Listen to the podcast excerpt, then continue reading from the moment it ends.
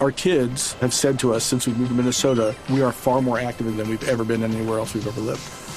Moving to Minnesota opened up a lot of doors for us. Just this overall sense of community, the values that, you know, Minnesotans have. It's a real accepting, loving community, especially with two young kids. See why CNBC ranks Minnesota number four best state to live and work. A great place to work, an even better place to live. ExploreMinnesota.com slash live. En Blue Jeans, 3, 2, 1, acción. Lo que te estoy proponiendo me avergüenza. Y mucho. Mm. Pero nos conocemos desde hace años y siento que tenemos esta confianza.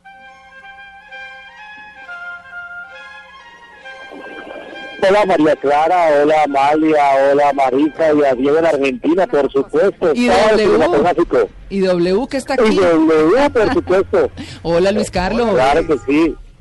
Además, súper cinefanáticos todos. Pues Sí. estamos arrancando esta sección hoy, escuchando un fragmento de la película argentina Relatos Salvajes, porque es que hay una muy buena noticia para el cine latino, y es que dos películas de nuestro continente siguen en la carrera por el Oscar, han sido prele- preseleccionadas en las nueve Ah, semifinalistas que estarán optando por la estatuilla el próximo año. Una es esta, Relatos Salvajes de Argentina, de Damián Cifrón, así que supongo, Diego, que en Argentina están celebrando y muy seguramente va a estar entre las cinco finalistas.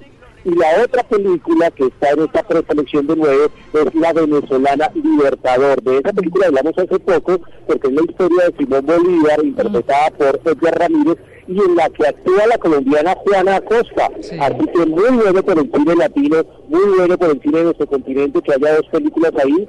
Le tocará competir con un rival muy fuerte que es la película polaca Ira, de, el director Paweł Pawlikowski, que estuvo este año en el Festival de Cine de Cartagena y que ganó los premios de cine europeo. Pero bueno, estar entre las nueve preseleccionadas es un gran logro. Así que felicitaciones para Venezuela y felicitaciones para Argentina.